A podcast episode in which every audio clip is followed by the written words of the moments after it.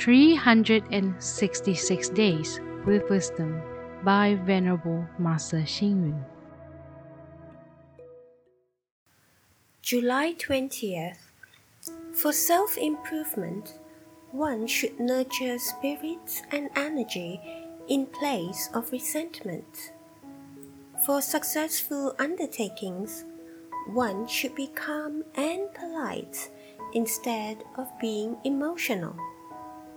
It is regrettable that people are often unable to restrain their emotions and make irrational judgments of what is right and wrong.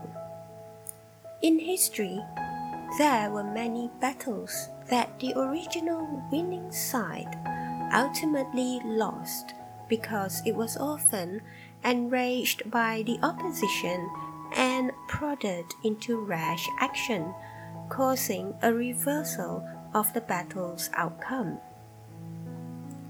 Amongst Buddhist followers, some renounced the home life but decided later to revert to the household life. They could not wait and keep their feelings in check and thus sank into the sea of worldly life. To be able to control emotion is a cultivation skill. The famous general Xie An in the Battle of Fei River of Eastern Jin Dynasty, while playing chess with a friend, heard that his nephew Xie Xuan had fought off the enemy and won the battle. He did not display any emotion, but calmly continued with his chess game. To be able to contain emotion is the wisdom to endure insults. In World War II, the brave general Zhang Zizhong, who was ordered to mingle with the enemy, was mistakenly perceived to be a traitor. But he kept his cool and finally managed to complete his mission.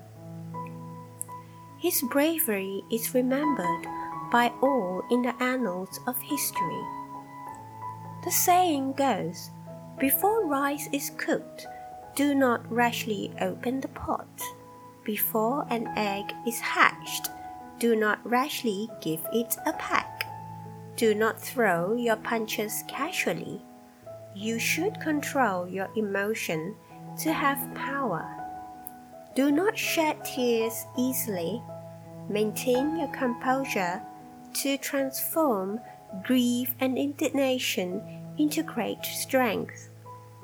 Thus, in our daily life, even if we face setbacks and injustices, we must never be impulsive and emotional. Cool and calm and hold back your emotions to rationally think of a solution. That is the action of a wise person.